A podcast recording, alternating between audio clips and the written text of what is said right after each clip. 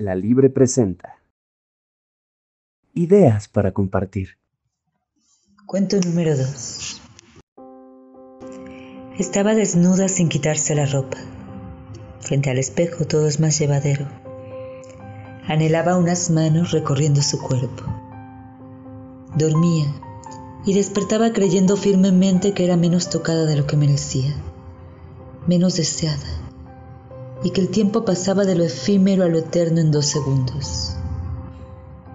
El cuerpo que descansaba a su lado pertenecía ahora al alimentario de los días.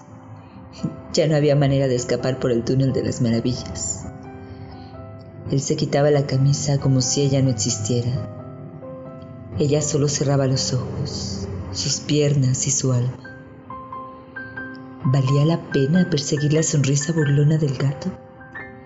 ¿Era necesario correr tras la luna? ¿A ella no le importa lo que tú quieras o sientas? ¿A quién le importa?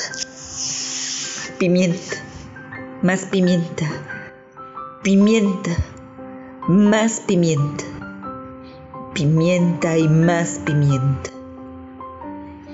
El corazón le apretaba el pecho. Los recuerdos provocaban espasmos en su, en su entrepierna. El mar enfurecido salía de sus ojos.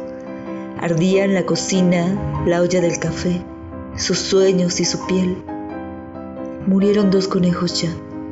Aparecieron en su vida, misteriosos, fugaces. Algunos zorros disfrazados quisieron engañarla, pero ninguno se detuvo. A ninguno le importaba el tiempo, aunque así lo hiciera parecer. Ninguno soportaba el ecuador ni el calor. Ella lo abrazaba todo.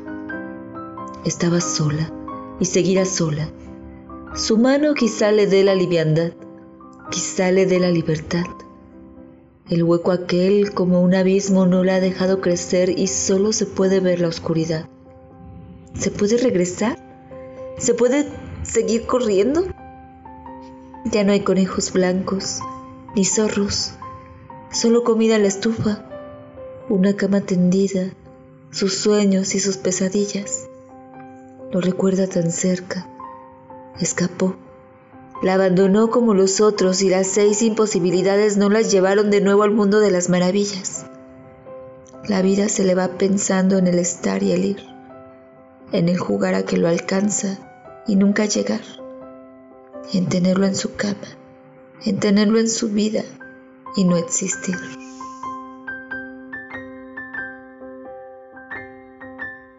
Ideas para compartir.